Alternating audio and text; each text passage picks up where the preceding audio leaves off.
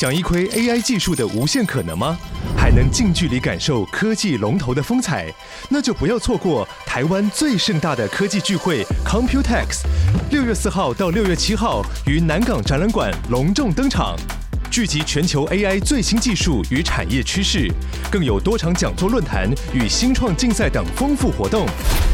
立即点击资讯栏报名参观，掌握科技脉动，探索 AI 未来。Hello，我是阅读前哨站的站长瓦基，欢迎收听下一本读什么。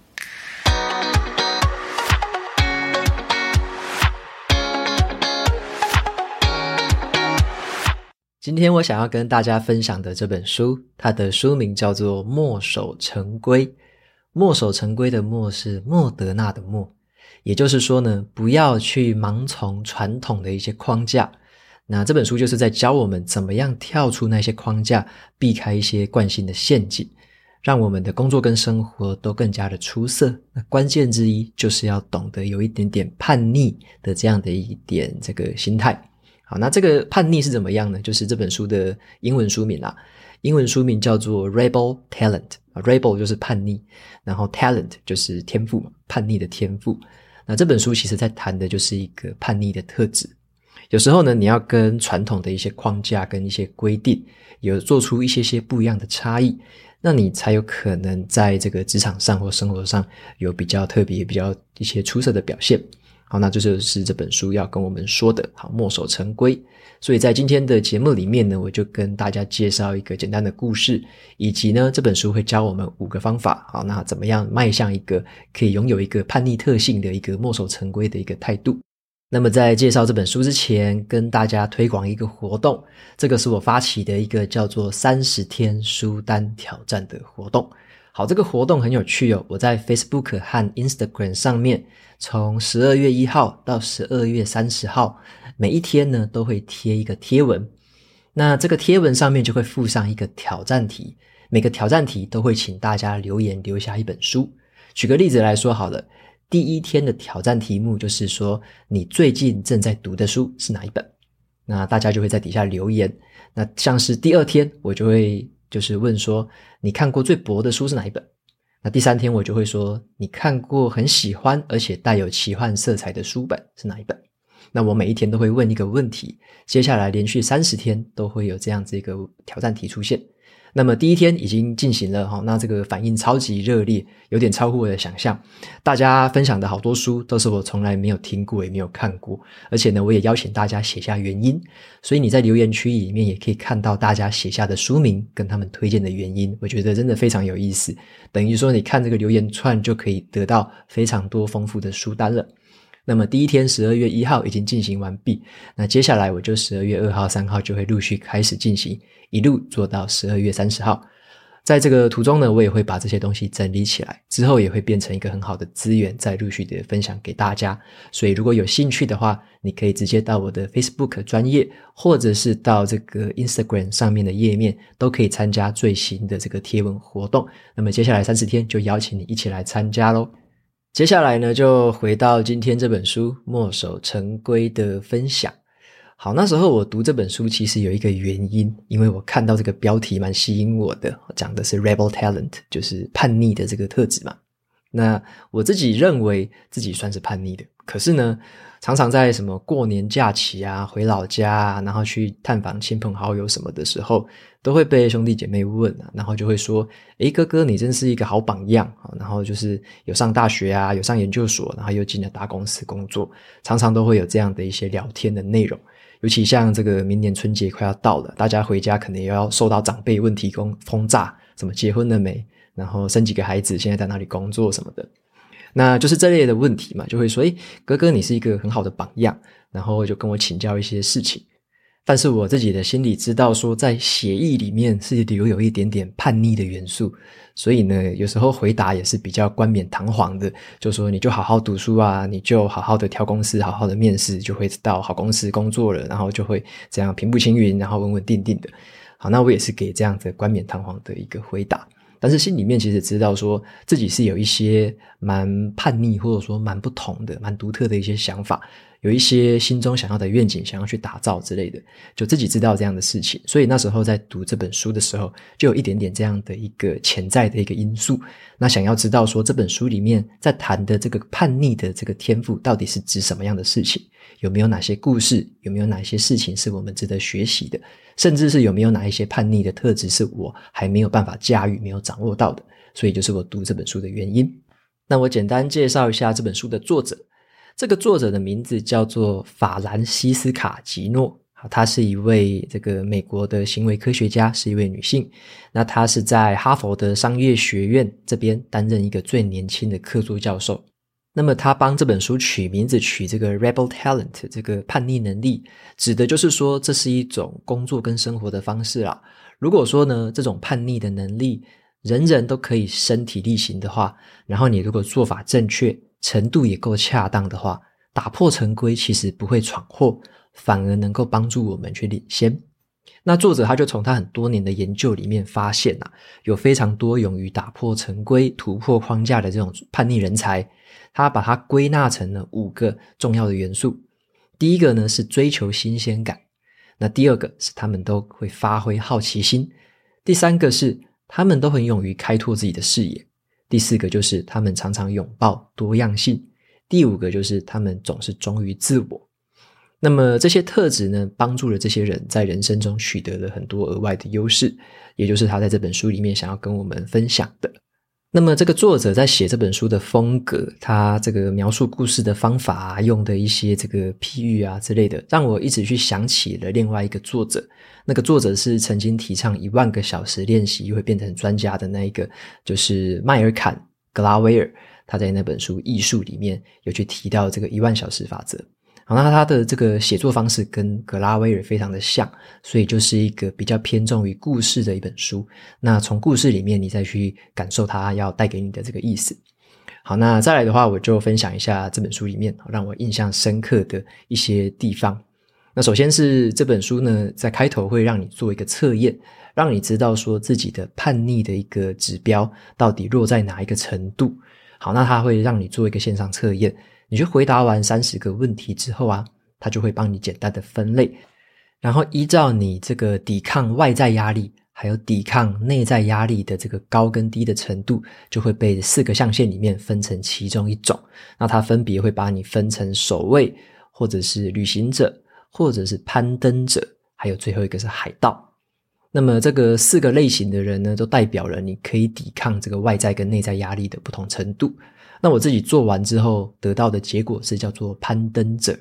那攀登者的话是比较擅长去对抗内在的压力，但是呢比较不擅长去对抗外在的压力，这个就是攀登者的属性。OK，那攀登者的话，其实他的强项啦，就是说比较能够开拓自己的视野，然后也比较勇于追求新鲜感。那跟我自己是蛮符合的。但是呢，比较弱点的地方就是多样性的能力。还有追求真性情的能力，OK，这个两个就是比较弱项的地方，尤其呢是抵抗外在压力的部分，有时候可能会受同温层啊，或者说这个朋友圈的影响，可能会比较多一点。好，所以他用这个测验可以测验出你的一个特性，然后呢，你再依据这个特性，从这本书往之后读的话，就会看到说，诶，五个这个特质里面，你可能在哪一个地方比较强，哪个地方比较弱，那就在针对你弱点的地方稍微再去注意一下。那么接下来就分享书里面讲的五种不同的叛逆能力。第一个叫做忠于自我，英文叫做 authenticity，忠于自我，这是一种展现真性情的能力啦。那作者他就说了，如果你事事都求完美，都把自己展现的最完美的样子，那个时候你可能很不是忠于自我的，因为你的真正的自我有可能是还有弱点，或者是有一些地方不擅长，有些地方不是你的强项。这时候你反而会太于过于武装自己，那么传统的教育可能都告诉我们说不要示弱嘛，然后呢不要让人家看到你的缺点，否则可能会被这个抓着缺点打之类的。那这本书里面就告诉我们说，其实啊不藏拙才能帮助我们与他人建立更坚固的关系。那么在这本书里面有讲到一个故事，我觉得非常印象深刻，就是你如果说唱歌哦，唱歌唱得不好的话。你不敢不敢在两万个人的面前唱歌？好，这个问题大部分的人应该是不敢嘛。如果你唱歌不好，或者你唱歌觉得唱得很好，但是要你在两万人面前唱歌，你也会觉得皮皮剉。那么这本书要介绍的故事呢，就是有一个 NBA 的教练叫做莫里斯·奇克斯啊，他的声音五音不全，然后每次唱歌都会走音，唱歌真的是不怎么样。可是他却敢在两万人面前唱歌。好，我们来听听看为什么哦。在美国啊，二零零三年的时候，那时候 NBA 的小牛队对上了拓荒者队。那么齐克斯是担任拓荒者队的教练。通常在他们比赛开始之前，都会有一个暖场的活动。这一次呢，他们邀请到了一个十三岁的小女孩，名字叫做 Natalie Gilbert。那她来唱这个国歌。好，那这个小女孩她开始唱的时候，其实唱得非常好听，简直就像天籁一样。可是唱到第二十秒的时候，她却开始有点忘词了，唱得很不好，然后开始走音，开始忘调。结果唱一唱，她没有信心，在大概四十秒左右，她就完全停了下来，很慌张的到处观望。她已经忘记该怎么唱国歌了。结果整个场子的这个群众啊，这个观众开始鼓噪了起来，甚至发出了嘘声。你可以想象那个场面有多么惊人吗？就是两万人的一个场子，结果你忘记了怎么唱国歌。全场这样盯着你，甚至很多人很不屑的这种声音都跑出来了。结果那时候，诶，这个五音不全的教练齐克斯，他却走了出来，走到了小女孩的旁边，拍拍她的肩膀。结果齐克斯开始唱歌，他唱那个国歌，就是你可以听得出来，他其实不太会唱，但是他就是用他那个不怎么样的嗓音，然后开始唱国歌。小女孩，诶，看他旁边在开始唱，她小女孩也开始跟着。把这个歌词慢慢的唱出来，结果没想到这个齐克斯教练就边唱着，小女孩的回忆开始回来了。小女孩开始把这个歌唱起来。那么唱到后面啊，这个齐克斯教练啊跟小女孩就是有点像合唱的样子，两个人都在唱国歌。虽然你会听出这个小女孩唱得很好听，那齐克斯唱得很奇怪，可是你就知道说那个画面真的是太令人感动了。后来他们两个人共同把这个国歌唱完，然后深深的拥抱之后，彼此在各自的离开。哇，那那个场面是非常的好看。然后这个影片有被拍下来，有被留存下来，在 YouTube 上面有这段影片，我把链接放在 Show Notes 里面，有兴趣的朋友可以去看一下。那这段影片你就可以看到了，即使是一个这个唱歌不怎么样的人，他在看到别人有难的时候，他却敢挺身而出，走上去，在他旁边。陪他默唱，然后唱一唱之后，让他拥有信心，开始把这个这首歌唱完。那后来啊，这个齐克斯教练被访问的时候，问到说：“你那时候为什么敢走上去啊？”那齐克斯他就说：“虽然说我知道我唱歌很烂，但是我听国歌也听很多次了，我大概知道那个歌词是怎么样。而且啊，我是一个为人父亲的人，我知道说那个小女孩在上面那个惶恐的表情，那个害怕的表情，一定要有人去帮她，所以我走上去，不管我唱的怎么样。”我就是在旁边用我的歌声让她有一点信心，所以呢，齐克斯教练他并没有说他陷在这个传统的框架里面，就是唱歌不好的话就不敢上台去，然后两万人看的话他也不敢秀出自己的歌声。他不是那样的人，他有一个同理心，他能够共情，他知道说这个小女孩当下的感受，即使他自己就是齐克斯他自己的歌声不好，他也愿意上去帮助他。这个就是齐克斯教练的一个很特别的一个事迹。所以作者就把它定义成是这个展现 authenticity 这样真性情能力的其中一种叛逆人才。那么接下来我再介绍第二种叛逆的能力。好，这个叫做多样性的能力，英文的话是 diversity。diversity 的意思就是要鼓励大家去考虑各种不同的观点，因为你要考虑不同的观点，它才能让你准备的更完善。发挥出更高的创意，甚至思考可以更深入。所以在考虑观点的时候，重点不是考虑观点的数量哦，而是考虑到不同的观点。那如果说你都只有考虑到相同性质的这个观点，结果你都找了很多很多资料了，都是同一种观点，那么并没有什么帮助。那个只是代表很多的数量，很多量而已。但是呢，你要找不同的观点，才会有不同角度的一个想法跟看法。所以，如果说你要做出任何的决策啊，你要想任何的一个专案的执行方式，你一定要采量到这个考量到不同的观点。那有些人他可能是比较持反对态度的，有些人呢可能是持保守态度，有些人可能很躁进，有些人天马行空，不同的观点都考量到，是一个比较好的一个状态，比较理想的。因为在考量各种不同的观点之后，这样的多样性才能让你比较面面俱到的去思考，最后所做出来的决策才会比较全面。好，那这本书里面还有讲到一句话，我觉得蛮值得分享的。这句话是说，在知识上面呢，越谦卑的人，啊，这个是智慧的智跟知识的识，好，智识，在知识上面越谦卑的人，就越愿意参考与自己不合的观点。那在知识上谦卑的人呢，表现也会比较好，不管是在学校或者是工作上都是如此。所以说，这个地方就很有趣了。嗯，无论你是要带团队啊，或者说你是在执行某一种专案哦，考量到不同观点，其实都是蛮有意义的一件事情。不要说你要坚持自己的方式去做，然后其他观点你都不采纳，那甚至其他人讲的你都觉得是在忤逆你，或者说都是在这个贬低你，那这个时候你可能会少掉很多很值得参考的意见。所以多样性的一个能力呢，在书里面又提到了一些不同的故事，就是有提到说他们采量了不同的观点、不同的想法之后，然后呢找到了一些这个更厉害的什么蓝海市场啊，或者说找到更厉害的一个新机会。那这个地方就是叛逆人才会比较能够掌握的一个能力，就是多样性的一个能力。那再来的话，第三个这个能力叫做开拓视野的能力，英文叫做 perspective。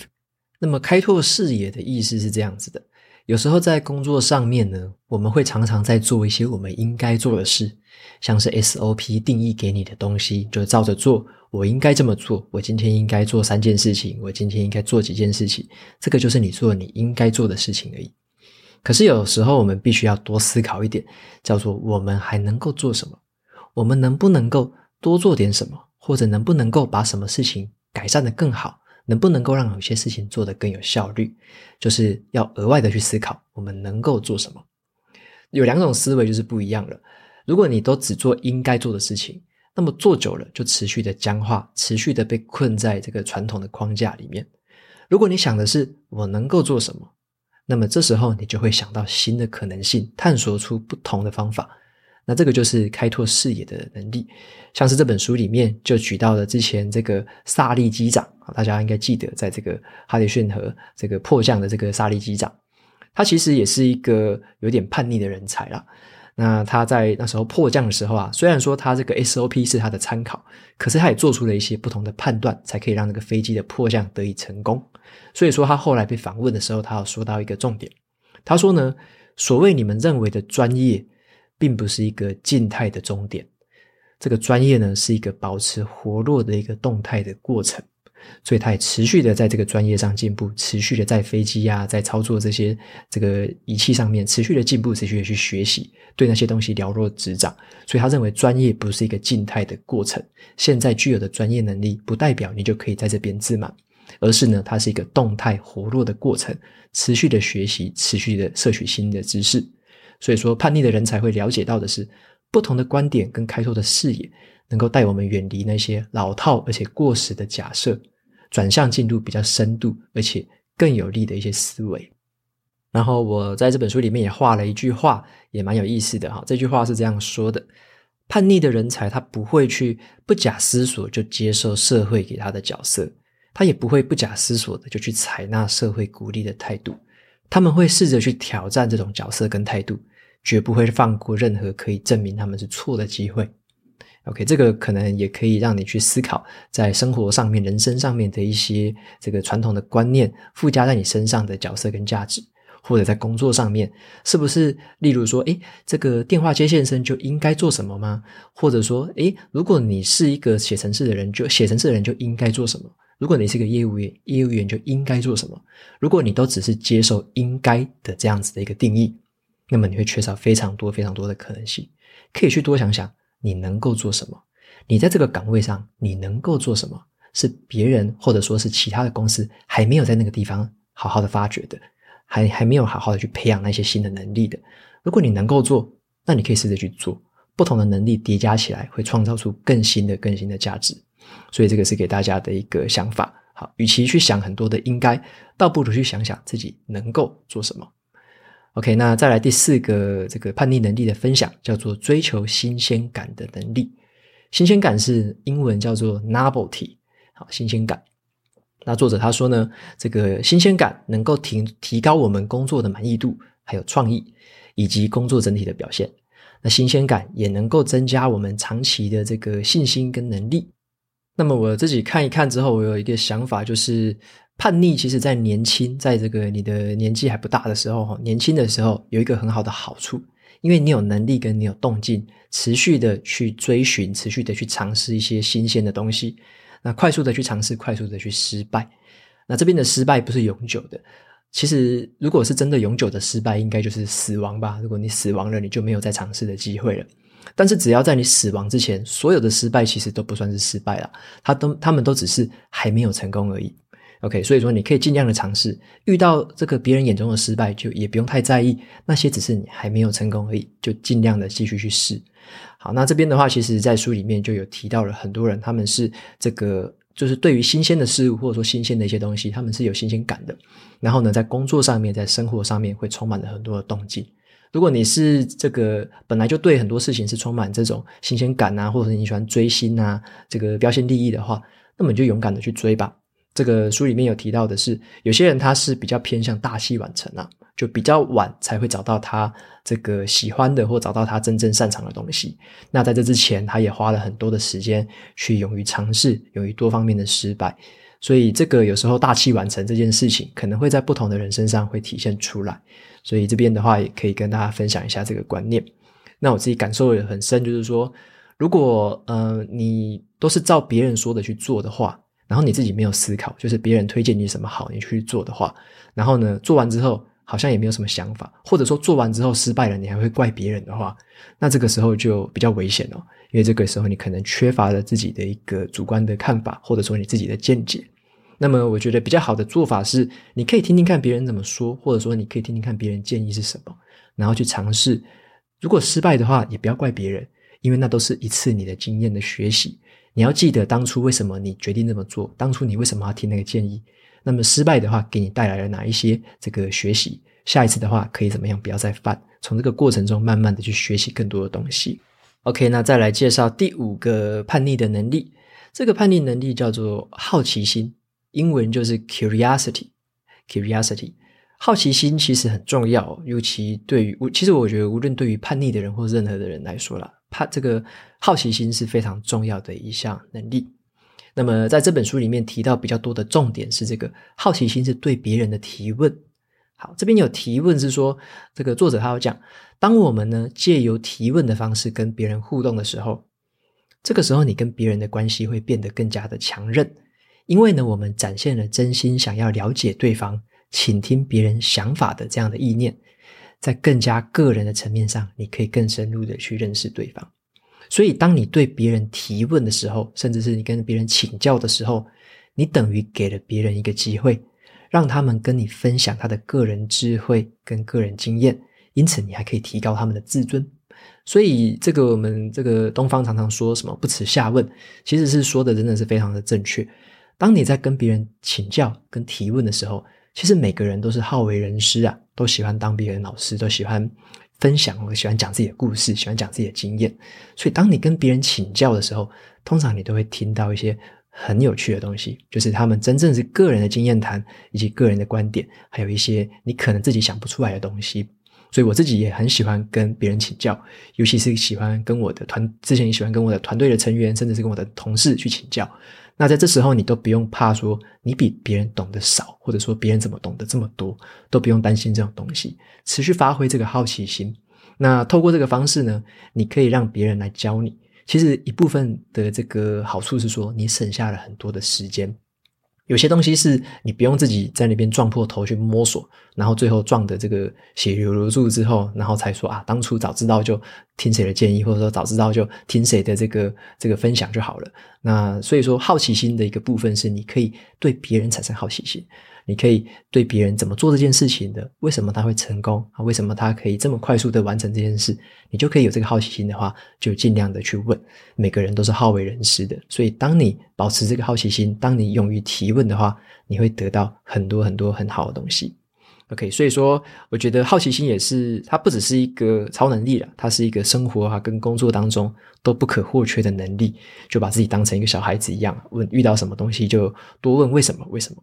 像是我之前还在台积电的时候啊，觉得收获最深刻的一个这个工作上面的体验，就是我们在公司里面真的问问题是最核心的一个点，尤其是问为什么。